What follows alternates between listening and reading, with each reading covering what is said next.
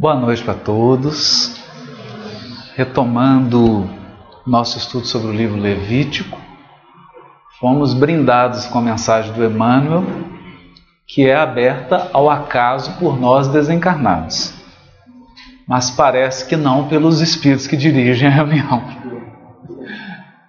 Nos parece que eles selecionam os textos assim com bastante antecedência, porque essa mensagem ela, como diz Emmanuel, uma declaração enérgica de princípios, conclamando todos os corações para o plano da unidade divina, da unidade substancial em Deus.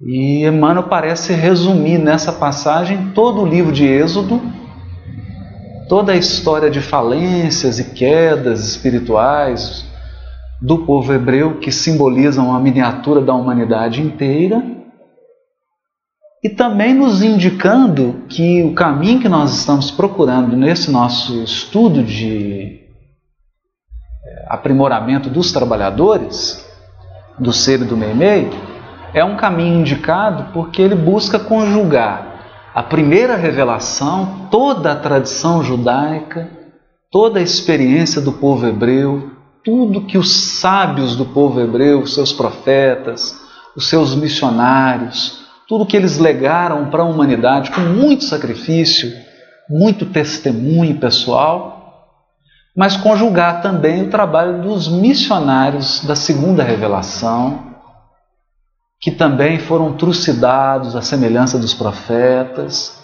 e que tem na figura de Jesus a a grande estrela da alvorada. O nosso Messias, o prometido, aquele que representa o caminho, a verdade e a vida. E coroando essa conjugação, a doutrina espírita que vem revelar o mundo espiritual, o espírito imortal e as relações do mundo espiritual com o mundo corporal, afastando tudo quanto é misticismo pueril e trazendo realmente um nível de espiritualidade, um nível de clareza a respeito das questões espirituais, como antes não tinha sido possível. Então, conjugando as três revelações, a gente entra no Levítico e Emmanuel, como sempre, já abriu aí o caminho para a gente. Eu só queria primeiro fazer um agradecimento aqui é, aos amigos que estão acompanhando pela internet, a todos eles, em especial a irmã Ila, porque ela, ela montou um curso da Carta aos Hebreus, me mandou o áudio, eu já ouvi, viu, Maninha? Já ouvi os dois, ouvi tudo, adorei. E, de fato, é impossível estudar o livro Levítico pelo menos com o propósito que a gente está estudando, sem perder de vista a bússola, a orientação que está na carta aos Hebreus. É, o medo que a gente tem é que toda vez que você faz um mergulho no passado, se você vai mal equipado, você não volta. Esse é um risco. A gente volta ao passado e, se não estiver espiritualmente preparado, nós corremos o risco de ficar. De voltar para reencarnações, de voltar para hábitos e perder o vagão da evolução, o trem da evolução espiritual. Então foi muito bom, eu acho que foi inspirado a irmã Aila ter aberto o estudo da carta aos Hebreus e eu quero pedir permissão para ela para a gente divulgar no nosso canal o áudio da carta aos Hebreus, que ela também está fazendo uma sequência, e já convidá-la para vir aqui também ao nosso grupo, fazer um resumo para a gente da carta aos Hebreus. E a todo momento nós vamos estar tá fazendo esse contraponto, essa, essa soma, para dar uma harmonia bem bonita, né? E, unindo aí a segunda revelação, a primeira revelação, e trazendo os aspectos da doutrina espírita. E é isso que a gente está fazendo. E hoje eu gostaria de fazer algo assim mais participativo. Então, quem quiser trazer uma contribuição, fazer uma pergunta, colocar alguma coisa. Eu vou tocando aqui, mas vocês, me interrompam, não deixa eu. Senão eu começo a falar aqui, eu não paro. né? Vocês me ajudem aí. Na semana passada, nós tínhamos comentado sobre a questão do santuário. A construção do tabernáculo, o santuário como esse espaço em que a centelha divina habita em cada um de nós. Lemos as questões de Emmanuel, depois nós vamos, nós estamos com essa promessa aí, mas nós vamos cumprir, né, de colocar no, no nosso canal esses textos, essas referências, vão ser todas colocadas para que as pessoas da internet, mesmo do grupo, possam ter acesso a isso. E quando nós lemos a, as questões do Emmanuel, é, foi trazendo um pouco da contribuição da doutrina espírita para esse tema que nós estamos estudando. Mas hoje eu resolvi conjugar terceira revelação com a primeira revelação. Né? E nós trouxemos aqui para todos alguma coisinha assim para a gente dar sequência no nosso estudo desse comentário do livro Levítico. É um comentário Vaikra, né, da Art Scroll, na Art Série. Está é um, tá em inglês, infelizmente. Foi produzido pela Escola de Rabinos de Nova York, a Yeshiva de Nova York, sob a coordenação do rabino Nosson Sherman. Então é um grupo de rabinos que estão comentando os livros da Taná, da Bíblia hebraica, e tem aqui um comentário de Levítico. E esse livro é, aquele, é daqueles livros que quando chegam na nossa mão, ele causa um tremor. Né? Assim, a gente fica quase que desnorteado no primeiro momento, depois vai recuperando o fôlego. E eu selecionei aqui uma, um detalhezinho só para confirmar aquilo que Emmanuel tinha dito. Nós trouxemos na reunião passada. E aqui quem vai falar é o rabino Nosson Sherman, da maior escola de rabinos da Terra, que é a Yeshiva de Nova York. Não estou fazendo propaganda para a Yeshiva, não, mas dizem que é a maior, né? Senão vão achar que eu sou garoto propaganda da, da, da, escola, mas não é isso não. Dizem que é realmente, e realmente é um, é um grupo de, de sábios, né? Ele diz assim, ele faz uma referência a um livro da Cabala, chamado Sefer Yetzirah, que fala da árvore da vida. E ele diz que o Sefer Yetzirah, ele propõe o tema que se tornou básico no pensamento da Torá, no pensamento hebraico. De que existem três aspectos, três aspectos em todas as partes da criação. Então, se você pega a criação divina, ela pode ser dividida em três aspectos desde o cosmos, ou seja, a partir do cosmos até o ser humano individual. Que é a ideia de que o ser humano é um microcosmos. O que há no cosmos, há no ser humano. Então, tanto o ser humano quanto o cosmos, a ordem da criação, a criação ordenada, por isso que é cosmos, pode ser dividida em três partes. A primeira parte ele chama de olam, que em hebraico significa mundo, ou o espaço, o aspecto espacial, as coisas, o lugar, o espaço. O segundo, Shana, que em hebraico é o ano, fazendo referência ao tempo, a dimensão do tempo. Então, se eu junto Olam e Shana, mundo e ano, eu tenho espaço-tempo espaço-tempo. E o terceiro elemento, nefesh, que é a alma. E ele vai chamar de a essência espiritual. Não é espiritismo. Eu estou lendo o Rabino Nossan Sherman. Quero deixar bem claro. Estou lendo.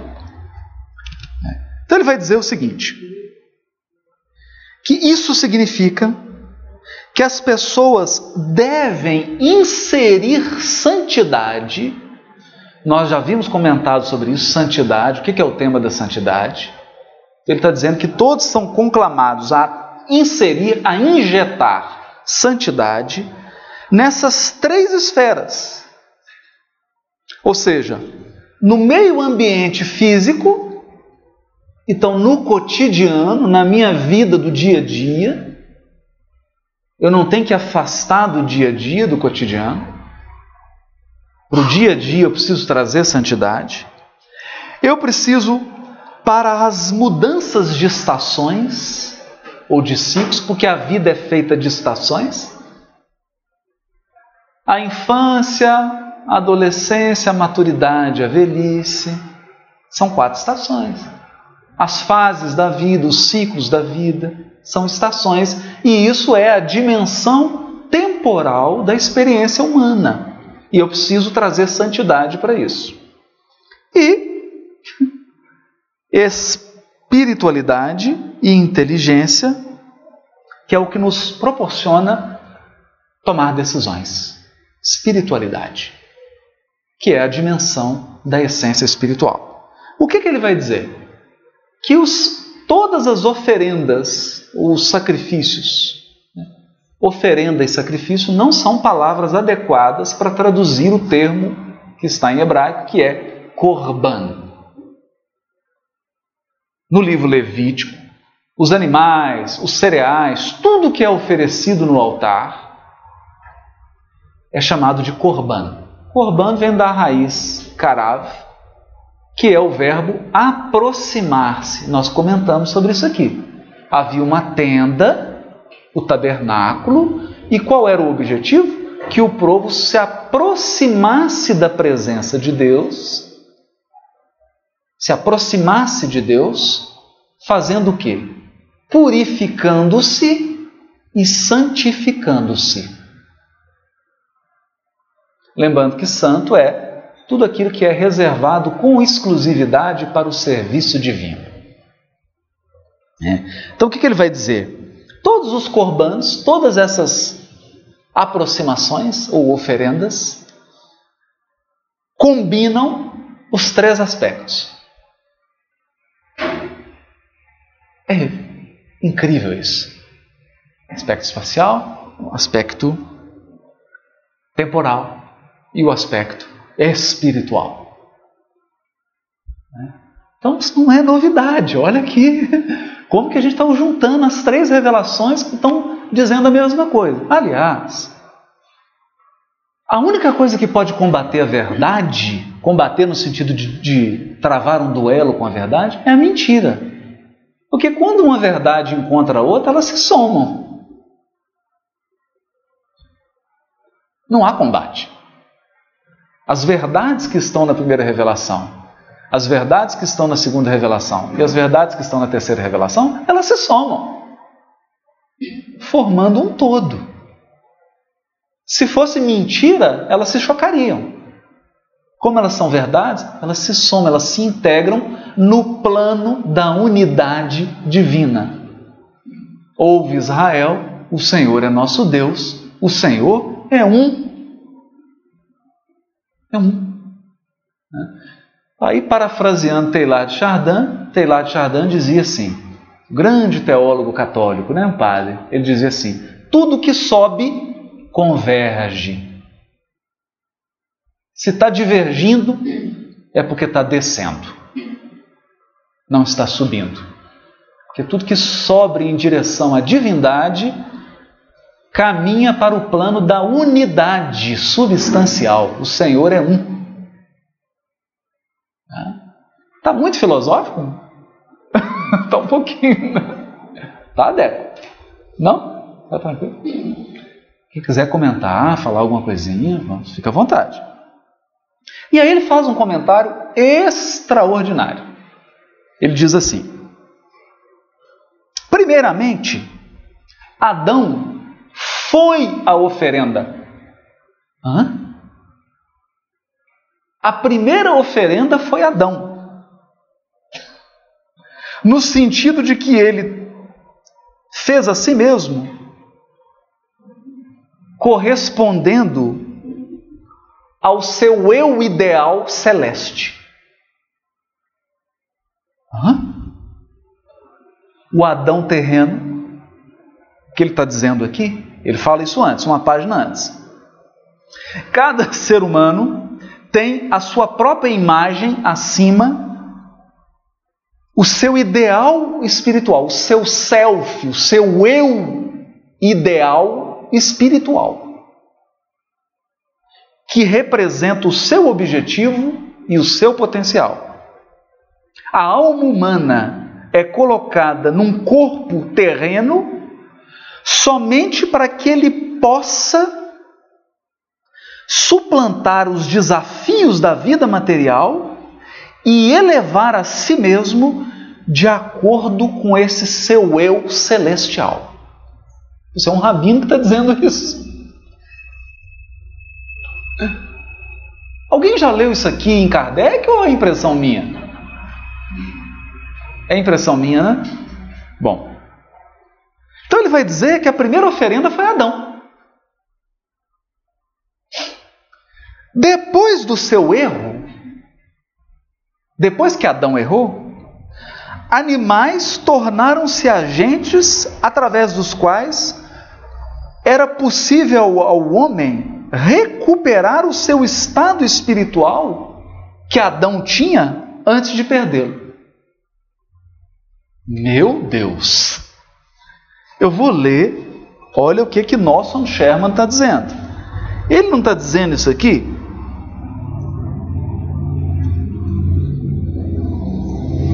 Emmanuel, questão 311 do Consolador. Para Deus, o mundo não mais deveria persistir no velho costume de sacrificar nos altares materiais. Em seu nome.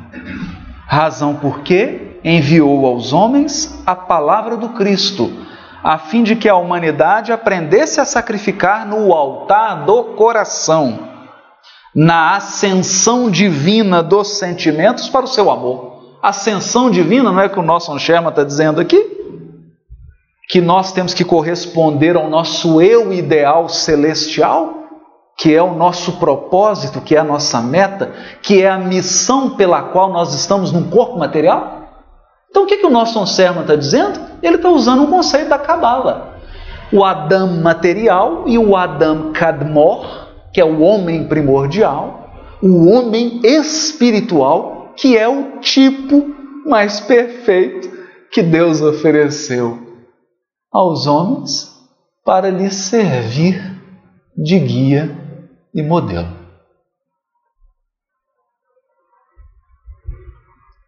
Tá, tá ficando interessante, né? Aí, só para a gente deixar o nosso Sherma ir aqui, que tem muita coisa, nós vamos trabalhar aos pouquinhos, né? Ao longo do nosso vamos estar sempre repousando as bases quando se tratar de primeira revelação nesse comentário extraordinário da Yeshiva de Nova York ao livro Levítico.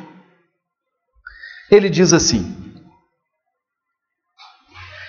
Cada era que se sucedeu de falência humana, porque o que aconteceu com Adão? Adão tinha, segundo a simbologia do texto bíblico, ele andava no paraíso e Deus circulava no paraíso como se fosse uma viragem, como se fosse uma brisa. Ruach Kodesh. E aí o que, que aconteceu? Nós tivemos eras, períodos de falência humana. Então, para cada era sucessiva de falência humana, essa era foi pontuada com uma oferenda, que significava o começo de uma renovação do desejo de redenção e elevação. Eu vou parar aqui, que agora ficou profundo. Desejo de redenção. O que é redenção? Libertação. Porque quando Adão errou, ele se tornou escravo do erro. Então ele precisava ser salvo, redimido, libertado. E de elevação, porque ele perdeu o ideal superior e baixou. Então agora ele tinha que se elevar. Como é que se faz esse processo de elevação? Em fases sucessivas que são degraus da evolução. Aqui eu estou trazendo um pouquinho de espiritismo para colocar nesse tempero aqui, né? Vocês estão percebendo que é um mexidão mineiro, né? Junto o arroz, o feijão, misturando tudo. Então, cada era era pontuada com uma oferenda que representava uma renovação de propósitos. Eu quero ser redimido, eu quero me elevar. Né? Então, depois da queda, depois da queda, Adão trouxe uma oferenda. Onde que está isso no Velho Testamento? Não está. isso não está no texto do Velho Testamento. Por isso que Nosson Sherman cita um tratado do Talmud, Avodazará, página 8a. Que os tratados são assim. Tem o, a página e o verso. O ver, a página é A, o verso é B. Então, esse aqui é página 8 à frente. Se fosse 8b, seria o verso da página. Então, em Avodah, eu conferi, depois eu vou trazer, está em, em hebraico em inglês. Eu vou traduzir, vou trazer esse texto aqui para a gente ter isso. O que, que o Tratado Avodah Torá diz? Ele pega o Salmo 69, versículo 32. Salmo 69, versículo 32 que diz que Deus não aceitou a oferenda de um vitelo, de um, boi tenro, com chifres pequenos lá. Então, o que, que o tratado de Avodá Zará vai dizer? Que esse vitelo foi a oferenda de Adão. Então, Adão teve que oferecer esse animal para se purificar do seu erro. E qual foi o erro de Adão? Tem nada a ver com sexualidade. A gente tem uma mania de inserir sexualidade na história de Adão. O erro de Adão foi desobediência. Desobediência. Ele desobedeceu. Ou se a gente quiser ser mais profundo, ele foi infiel. O erro de Adão foi de fidelidade a Deus, que Deus confiou nele, deu o Éden para ele tomar conta, colocou ele para governar sobre todos os animais, ele seria o senhor do Éden, o rei que ia reinar sobre o Éden, e deixou uma recomendação para ele, umazinha. Ele podia fazer tudo o que ele quisesse. Uma coisa que Deus pediu. Deus deu tudo para ele. Misericórdia, ou como, como chama a Ilha, a graça, o dom de Deus, as dádivas, porque Deus é caridoso. Aliás, Deus é a caridade. Ele não é caridoso, ele é a personificação da caridade infinita. Por isso que Deus é a dádiva absoluta. Deus é dom, é graça jorrando sobre nós. Não é? Alguém tem dificuldade com essa palavra aqui? A palavra graça, dom, dádiva. Né? Quantos corpos Deus nos proporciona ao longo da evolução? Quantas coisas Ele nos, ele nos dá? Quanto que Ele nos cerca de amor? Quantas pessoas Ele coloca no nosso caminho? Quantas coisas Deus faz por nós? Tudo por amor. Amor gratuito. Por isso Jesus ensina: dai de graça o que de graça recebestes. Você recebeu de graça, por que você vai cobrar? então Deus é o doador. É bonito que tem uma, uma simbologia, eu esqueci agora o texto da tradição judaica, que compara Deus com uma cascata. Pensa lá na, em Foz do Iguaçu, né? Deus é uma cascata jorrando amor e dádiva sobre a criação. É esse o sentido. E Adão, então, não foi fiel. Deus confiou nele, mas ele não confiou em Deus.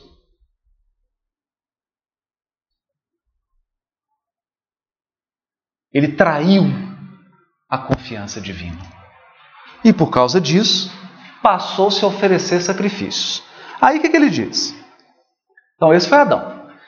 Depois do dilúvio, que foi um clímax da falência de dez gerações depois de Adão, até Noé, Noé trouxe uma oferta. Isso está escrito, está lá em Gênesis, capítulo 8, versículo 20. E aqui começa um tema maravilhoso. Adão faliu, dez gerações de falência veio Noé para redimir. Noé com uma renovação do desejo de redenção e de elevação da humanidade. Aí vem o dilúvio e a arca de Noé. E aí Noé traz uma oferenda. Depois o que, é que nós temos? Entre Noé e Abraão, mais dez gerações. E Abraão então foi escolhido e ele também trouxe uma oferenda, um corban está no capítulo 12 de Gênesis, versículo 7. Então, Adão, mais dez gerações, gerações Noé, mais dez gerações Abraão. Aí ele diz assim: esses três simbolizam os três aspectos. Adão, o mundo, o aspecto espacial. Que ele é o homem primordial, é a terra, é o que cuida do Éden. Noé é o tempo. Porque ele simboliza o quê? O dilúvio, os ciclos de construção e destruição da evolução.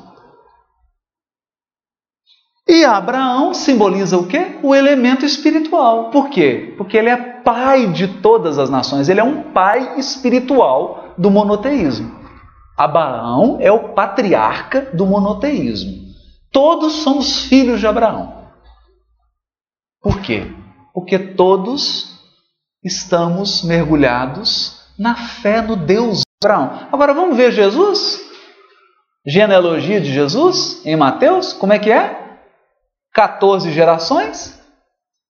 14 gerações, 14 gerações. Vamos examinar isso? Está em Mateus.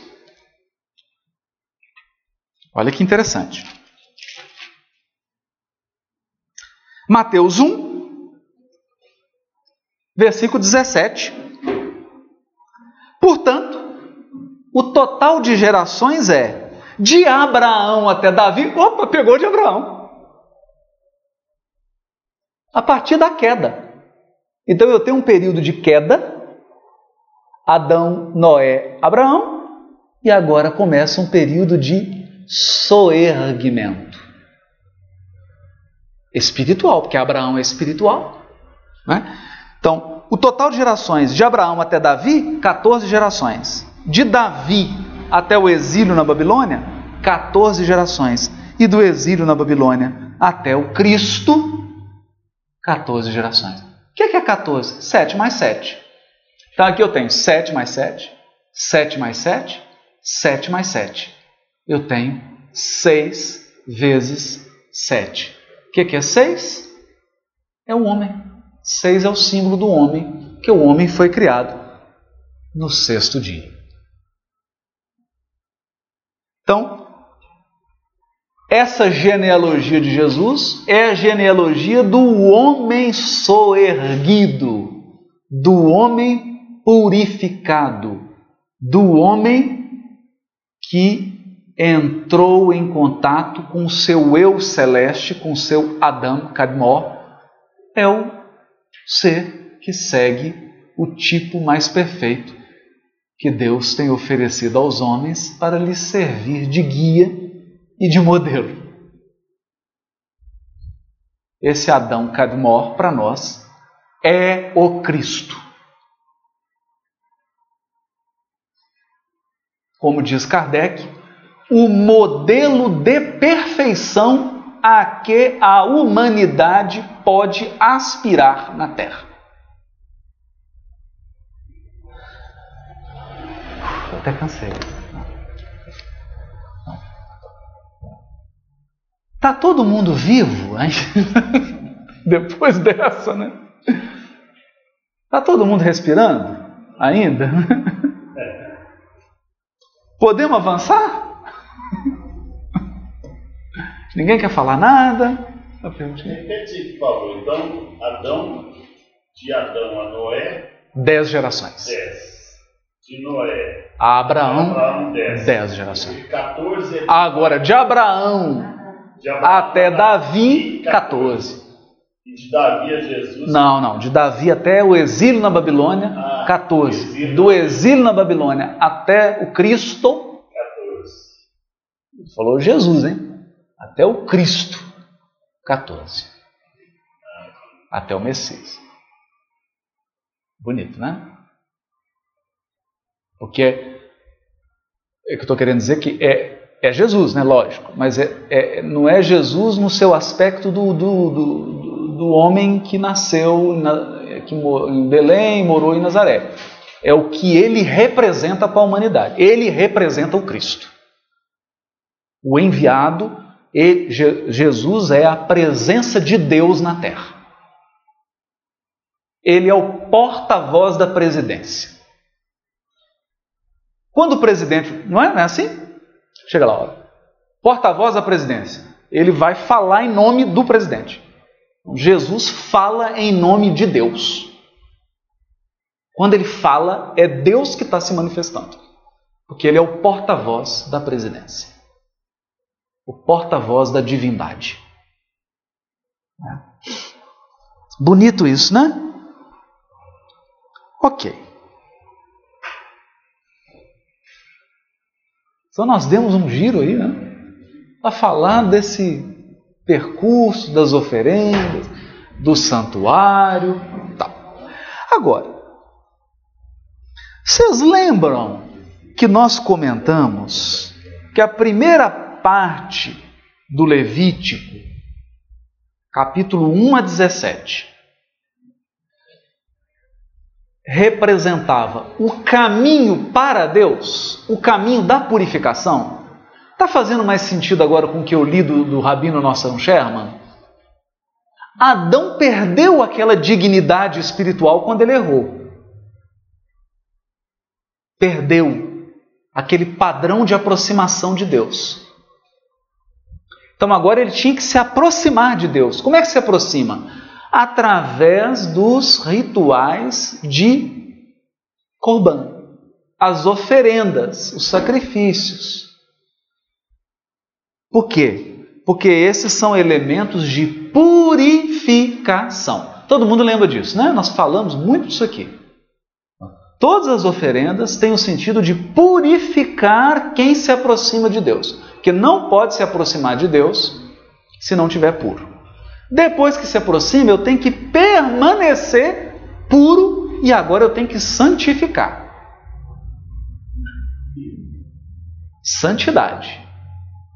Porque sem a santidade, eu não consigo me permanecer junto de Deus. A segunda parte do Levítico está do capítulo 18 ao 27, que é o caminho com Deus, a caminhada com Deus. É? Bom, eu vou só ler uma coisinha aqui. Capítulo 19 de Êxodo diz assim: capítulo 19, versículo 16.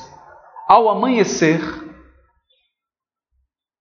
desde cedo, houve trovões, relâmpagos e uma espessa nuvem sobre a montanha. Que nuvem é essa? É a nuvem da presença de Deus. É um, nós falamos isso aqui, que a nuvem simboliza a presença de Deus. Por quê? Olha para uma nuvem, né? Branquinha, não é isso? A pureza. Ela está no céu, ela está no alto, mas ela se aproxima da terra. Então, para um peregrino no deserto, o que, que simboliza essa natureza divina? A nuvem simboliza. Outra coisa, da nuvem vem a água. A água é um símbolo da providência divina, do amor de Deus, do cuidado de Deus, que rega a terra. É o símbolo da vida, porque não tem vida sem água.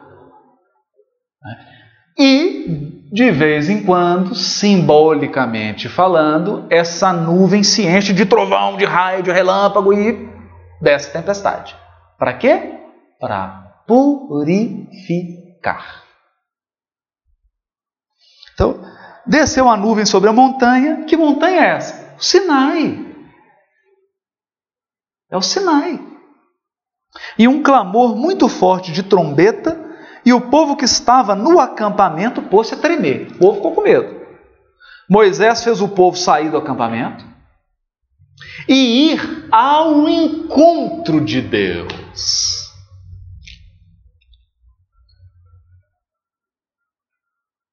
Olha que bonito. A presença de Deus estava no monte, no alto. O povo saiu do acampamento para ir ao encontro. Você não está lembrando a primeira parte do Levítico?